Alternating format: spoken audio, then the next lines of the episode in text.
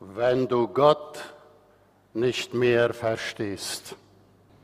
Herr, wie lange noch wirst du mich noch vergessen? Wie lange hältst du dich vor mir verborgen? Wie lange noch sollen Sorgen mich plagen und quälen? Wie lange soll der Kummer Tag für Tag an mir nagen?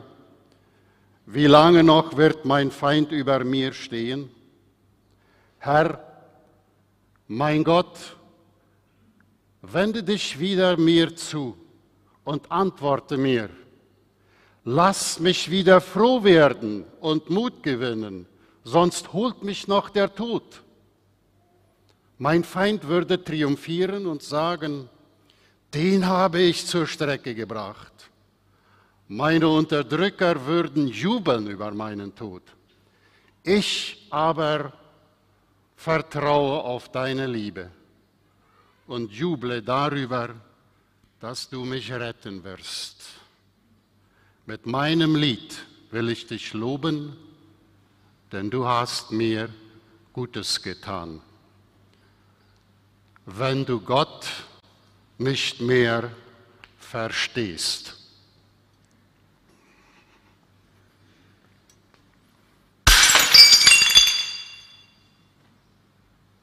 Da liegen sie, die Scherben eines schönen Tellers.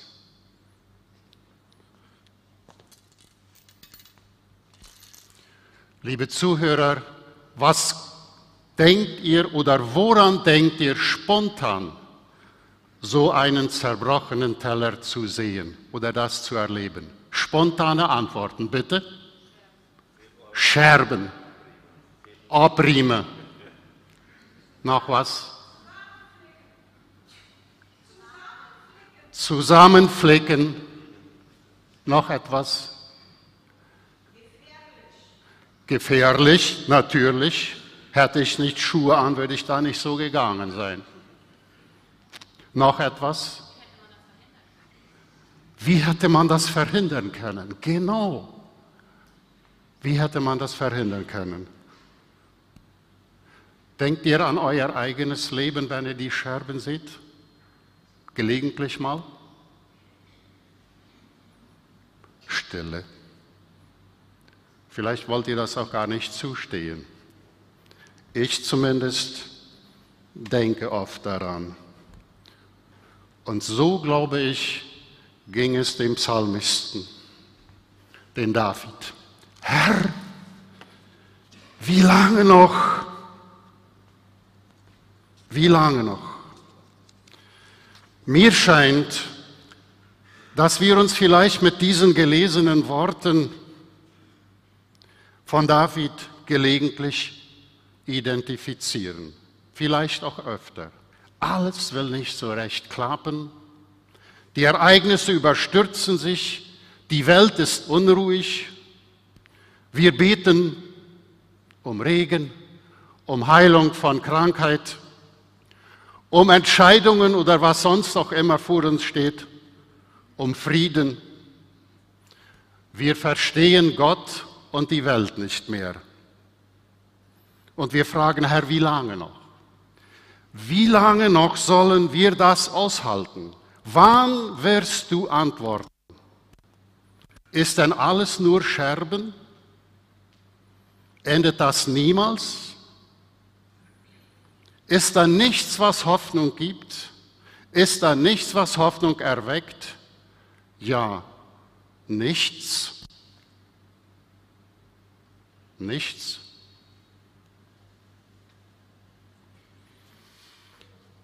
Die Psalmen, wie schon angedeutet, sind eine Sammlung von 150 Liedern und Gedichten.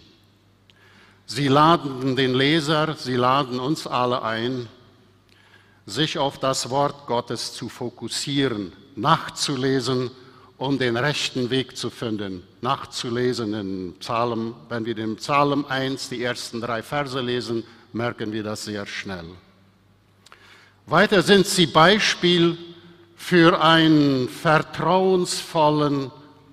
ein vertrauensvolles Warten auf den Messias. Psalm 2.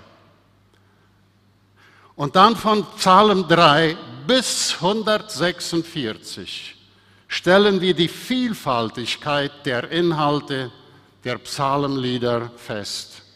Einmal ermutigen sie uns, in jeder Lebenslage zu Gott zu kommen. Sie erinnern uns daran, wer Gott ist und was er versprochen hat. Sie zeigen aber auch, dass eine Klage eine angemessene Reaktion auf Leid und Ungerechtigkeit ist. Und sie laden ein. Sie laden ein, Gott zu vertrauen und ihn zu loben. Sie sind Gebete und Lieder, die Kopf und Herz ansprechen und verändern wollen, verändern wollen. Sie wollen nicht unbedingt sehr abstrakt analysiert werden, sondern als Gedichte und Gebet erlebt werden. Ultimativ, also letztendlich, ist das Ziel der Psalmen, und ich glaube, es ist wichtig, dass jeder Leser durch eine Begegnung mit Gott zum Lob Gottes gelangt. Und das könnt ihr finden, wenn ihr die letzten vier, fünf Psalmen lest, von 146 bis 150. Der Psalm 13, das ist unser Text heute, ist ein Klagelied, verfasst von David, das aus der Sicht eines Einzelnen formuliert ist. Und das ist nicht der einzige Psalm, in dem David klagt und in dem David sich so verlassen fühlt, wie hier zum Ausdruck gekommen ist. Die Situation und die Not des Schmerzes wird nicht genau umrissen, sie wird allgemein gehalten, aber es werden Dinge erwähnt, die den Beter beeinflussen. Nehmen wir das Wort Feind, das wir da gelesen haben, wörtlich könnten wir sagen, er befindet sich im Krieg. Vielleicht ist der Feind auch Saul gemeint, der ihm ja dauernd auf den Fersen war. Aber der Feind mag auch anderer Art gewesen sein. Große Schmerzen, Krankheit, vielleicht Tod und so weiter. Was kann uns dieses Lied, so wie es in der Bibel genannt wird, ein Lied Davids steht als Überschrift der Bibel, was kann uns dieses Lied heute, 2023, schon fast am Ende des Jahres, mitgeben oder wichtig machen? Besonders auch dann, wenn wir an das gestellte Thema denken. Anhand von drei Gedanken möchte ich mit euch darüber nachdenken. Klagende Fragen, erster Gedanke. Herr, wie lange wirst du mich noch vergessen? Wie lange hältst du dich vor mir verborgen? Bis wann wirst du dein Angesicht vor mir verbergen? Wie lange noch sollen Sorgen mich quälen? Wie lange soll der Kummer Tag und für Tag an mir nagen? Wie lange noch wird mein Feind über mir stehen? Die Verzweiflung des Psalmisten ist fast mit Händen zu fassen. Viermal macht David diesen Aspekt klar. Einmal, wie lange wirst du mich noch vergessen? Gott, hast du mich vergessen? Bist du überhaupt noch da? Weißt du denn gar nicht, wie es mir geht? fühlt sich vergessen? Hat er ihn allein gelassen? Weiß er denn nicht um seine Schwierigkeiten, die er da hat mit Verfolgung, Zweifel und so weiter und so fort? Dieses erdrückende Gefühl von allen und dann auch noch von Gott verlassen zu haben, belastet diesen Beter, den David. Das, so meine ich, wird in diesen Tagen vielleicht auch vielen Menschen in den kriegsgeschüttelten Ländern auch so gehen. Wenn wir die Nachrichten hören, ich brauche darüber nichts zu sagen, wir wissen, es ist grausam. Es ist, als ob Gott nicht da ist. Und sie fragen sich vielleicht auch diese viele dieser Menschen, Gott, wo bist du? Und ich wage zu behaupten, dass vielleicht auch dich, lieber Zuhörer, Zuschauer, manchmal solche oder ähnliche Gedanken beschäftigen. Allein sein im Pflegeheim, im Altenheim. Allein sein,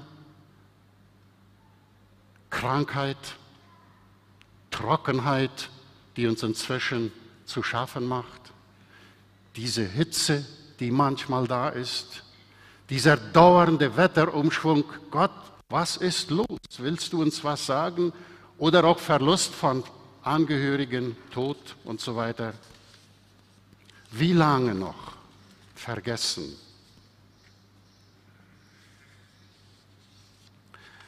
Dann fragen wir, wie lange noch verbergen? Gefühlsmäßig scheint David, dass Gott sich vor ihm verborgen hat. Sehen kann er ihn nicht, fühlen wohl auch nicht. Vielleicht hat er sich sogar sogar gefühlt, er hat sich zurückgezogen. Etwa so, als ob Gott ihn nicht mehr interessiert, als ob Gott sich für ihn nicht mehr interessiert. Ein Gefühl, mit dem auch Jesus auf Golgatha zu kämpfen hatte. Wie lange noch soll ich mich mit diesen Sorgen quälen?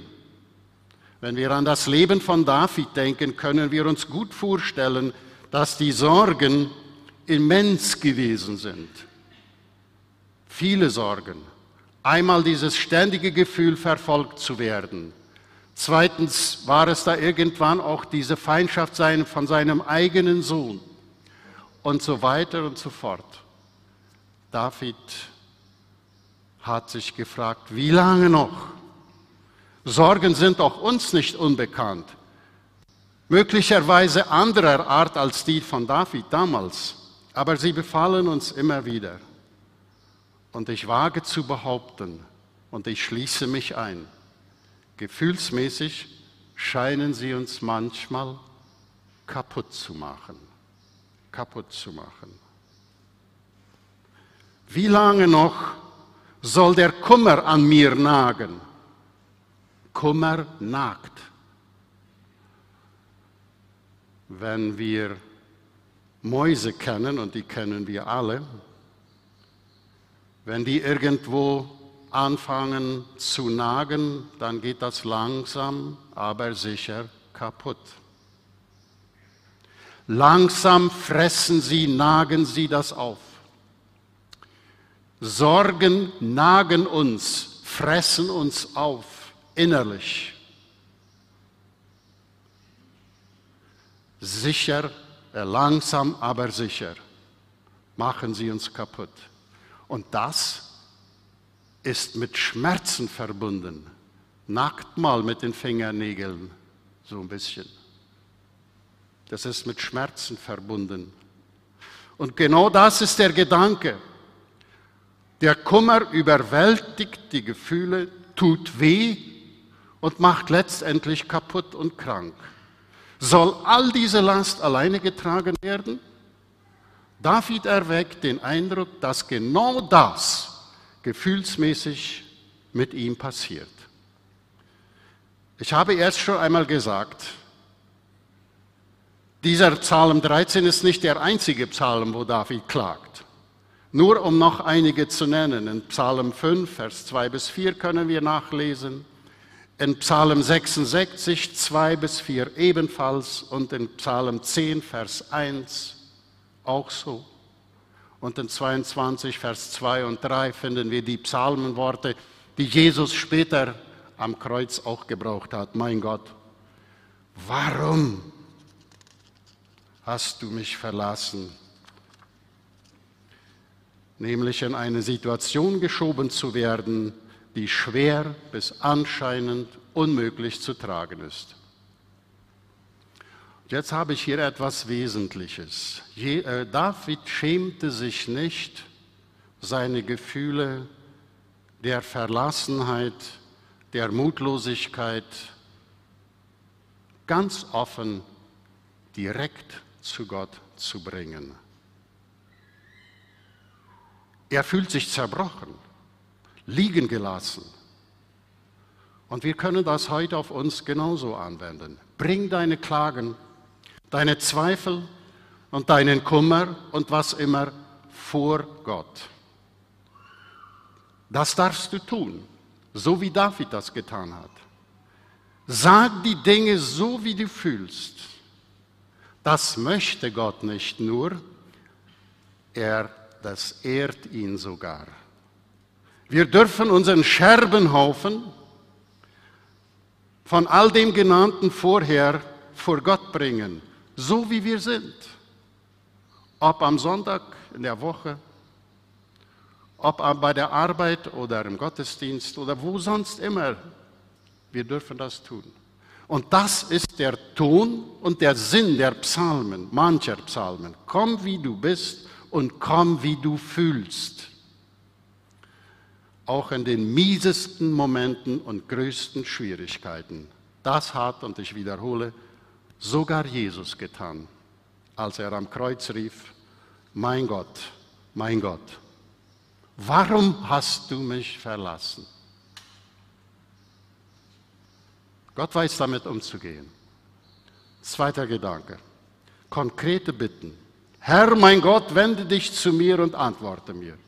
Lass mich wieder froh werden und neuen Mut gewinnen.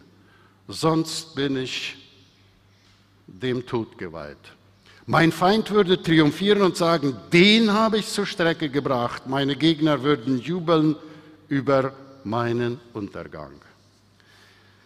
Ab diesem Vers 4 ändert sich etwas an Davids Verhalten. Das Klagen hört auf. Er wird sich bewusst, ich, es ist besser, ich liefere mich Gott aus. So etwa, bitte Gott, jetzt kannst du mir, kannst du mir helfen? Bewusst wendet er sich zu Gott. Es ist so viel, als ob er vielleicht sagen wolle, Gott, nimm mich jetzt in meine Arme, in deine Arme. Da gibt es eine kleine Geschichte von einem Sohn eines Vaters, der etwas angestellt hat. Ich weiß nicht, ob er einen Teller zerbrochen hat oder sonst was. Aber sein Vater rief ihn zu sich, um ihn, was immer er wollte, wir können uns vorstellen, was. Und als der Junge zu ihm kommt, ganz nahe, fragte ihn, Vater, nimmst du mich in deine Arme? Wisst ihr, was der Vater getan hat? Ja, der, der nahm ihn in die Arme. Was er später getan hat, weiß ich nicht. Nimmst du mich mit meinem Problem, das ich angestellt habe, in die Arme und dann können wir es lösen? David sagt, lieber Gott, nimm mich in den Arm mit den Sorgen. Ich bringe all die Scherben zu dir. Liebe Zuhörer, es geht hier um etwas Wesentliches. David sucht das Angesicht Gottes. Rede doch wieder mit mir, sagte er. Lass mich doch wieder froh werden. Lass mich neuen Mut gewinnen. Weil wenn das sein kann, dann wird der Feind nicht mehr siegen über mich dann können wir auch, trotz des Eindrucks, dass Gott nicht mehr redet oder trotz des Gefühls, dass Gott nicht mehr spricht und da ist und so vieles fehlt, dann wissen wir, Gott hört. Deshalb rede mit ihm. Rede mit ihm. So wie wenn wir zum Vater kommen und ihn bitten, uns in den Arm zu nehmen. Aber und das ist ganz wichtig. Es ist eine Entscheidung. Es ist eine Entscheidung, die ich, die du, die wir alle selber machen müssen. Das tut niemand für uns. Und das führt zum Dritten. Konsequentes Vertrauen. Ich aber, so fährt David fort im letzten Vers 6, ich aber vertraue auf deine Liebe und juble darüber, dass du mich retten wirst. Mit meinem Lied will ich dich loben, denn du, Herr, hast mir Gutes getan. Und das geht jetzt also weiter. Einen ganz wichtigen Schritt. David meldet Vertrauen an. Er weiß jetzt, Gott kann die Bruchstellen heilen und wieder zusammensetzen. Er kann aus diesen vielen Scherben, so wie erst an einer Antwort gesagt wurde, etwas machen. Aus dem Zweifel, aus deinem Alleinsein, aus deinem Kummer, aus deinen vielen Fragen, kann Gott ein Mosaik entstehen lassen, ein neues Bild, welches die Trauer über das Zerbrochene überwindet und den Schmerz umkehrt in Freude, in Segen, in inneres Wachstum, das sich nach außen hin zeigt. Da gibt es eine weitere kleine Geschichte von, einer, von einem Pastor, der in einen abgelegenen Ort fuhr oder sich berufen ließ, eine Gemeinde zu gründen. Mit viel Einsatz wurde dort eine Gemeinde gegründet, eine kleine. Sie wussten aber sehr bald, wir brauchen ein größeres Versammlungshaus. Und sie begannen zu bauen, einzurichten. Sie kauften ein Gebäude, das wurde umstrukturiert, umgebaut. Zehn Jahre gemeinsame Arbeit. Und nach zehn Jahren gemeinsamer Arbeit sollte das Gebäude ein, eingeweiht werden. Am Morgen vor der Einweihung würden noch einige Geschwister kommen und helfen, die letzten Sachen zu regeln.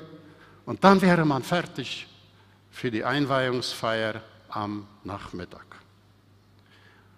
Am Morgen dieses angesagten Einweihungstags kommt der Pastor zu dem Gebiet. Nein, es war schon früher. In der Nacht wurde er von der Polizei angerufen und ihm wurde mitgeteilt, euer Versammlungsraum ist durch Feuer zerstört worden, total. Brandstiftung, wie sich später herausstellte. Der Pastor und seine Gemeinde verstanden die Welt nicht mehr. Und jetzt das Besondere an dieser Geschichte. Der Pastor, sie machten eine Entscheidung. Diese Gemeinde feierte an diesem Nachmittag auf dieser Brandstelle einen Dankgottesdienst, einen Lobpreisgottesdienst auf einer abgebrannten Gemeindehausruine. Wie kann David wie kann diese Gemeinde in den angegebenen Situationen noch Lob aussprechen? Wisst ihr was? Hier sagt David, ich will. Das war seine Einstellung. Jetzt, ich will. Wir wollen, sagte die Gemeinde, deren Gebäude zerstört wurde, nebenbei erwähnt.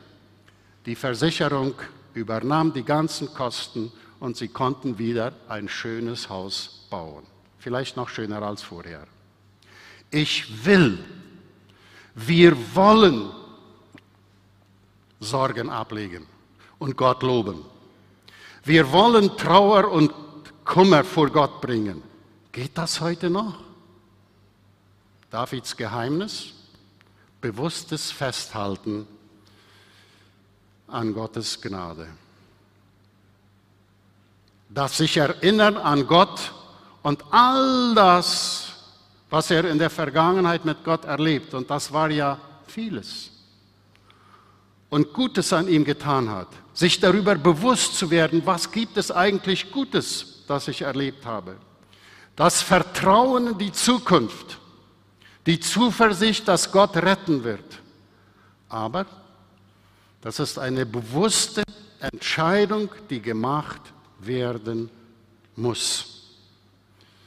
Liebe Gemeinde, liebe Freunde, Besucher, Zuschauer, haltet jetzt mal einen Moment stille und ich frage da hinein ein paar Fragen.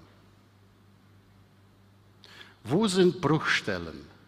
Wo sind Scherben in deinem Leben? Wo hast du dich von Gott verlassen gefühlt oder fühlst du es vielleicht jetzt gerade? Was tut noch weh? Oder wo hast du vielleicht andere verletzt? Und das tut ja manchmal auch weh im Nachhinein. Und dann nimm sie, fege sie zusammen, diese Scherben.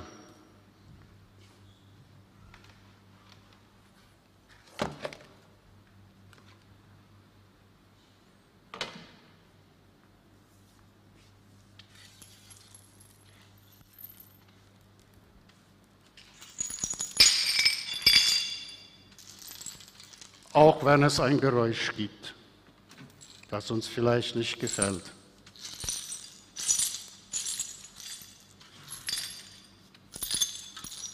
Fege sie zusammen, nimm sie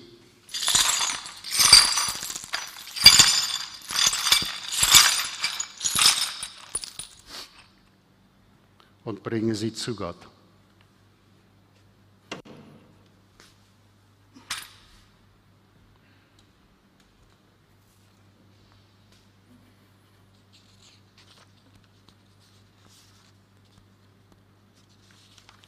So wie David das tat. Gott, ich fasse wieder Vertrauen. Es gibt mehrere Versprechen Gottes, was er mit diesen Scherben, mit meinen Scherben machen will. Und diese möchte ich euch, liebe Zuhörer, und ich schließe mich ein, heute mitgeben. In Psalm 147, Vers 3 steht, Gott heilt, die zerbrochenen Herzen sind und er verbindet, verbindet ihre Wunden. Und in Jesaja 42, Vers 3 steht, das zerknickte Ruhr wird er nicht zerbrechen und den glimmenden Docht wird er nicht auslöschen. Und nach Jeremia 30, Vers 17 können wir lesen, aber ich will wieder gesund machen und deine Wunden heilen, spricht der Herr. Und nicht zuletzt sagt Jesus, kommt her zu mir alle, die ihr mühselig und beladen seid, ich will euch erquicken. Ein paar Sätze zum Schluss. Es ist normal, ganz normal im Leben jedes Menschen, dass manchmal scheinbar alles, was einem widerfährt, nur Scherben zu sein scheinen. Das scheint aber auch nichts Gutes zu sein. Es wird also auch dir irgendwann so gehen, wenn es bis jetzt noch nicht gewesen ist. Ich kann das garantieren. Mir ging es schon oft so. Aber auch in den schwierigsten Momenten des Lebens darfst du mit all diesen Scherben zu Gott kommen und vor allem ihm die Sachen so sagen, wie du fühlst. Dann darfst du aus diesen entstandenen Scherben mit Gottes Hilfe etwas Neues bauen, aufbauen. Die Gemeinde baute damals ein neues Haus. Was wirst du vielleicht demnächst irgendwann neu aufbauen? Da, dafür, und das ist wichtig, dafür muss es eine bewusste Entscheidung geben. Ein Satz, den ein Prediger zu diesem Text Psalm 13 geprägt hat, scheint mir sehr wichtig zu sein. Ich zitiere.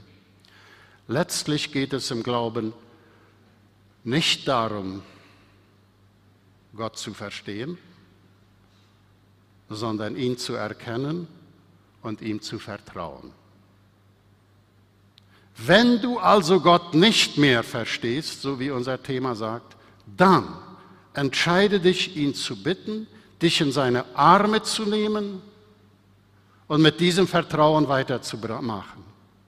Bringe deine Klagen, deine Probleme und Schwierigkeiten offen und ehrlich vor Gott. Breite die Scherben vor ihm aus und lass ihm, Gott, daraus ein neues, wunderbares Mosaik machen. Das wird er sicherlich segnen, indem er dir Frieden schenkt. Mit Jesaja 43, Vers 19a schließe ich. Denn siehe, ich will ein neues schaffen. Jetzt wächst es auf. Erkennt ihr es noch nicht? Seid gesegnet.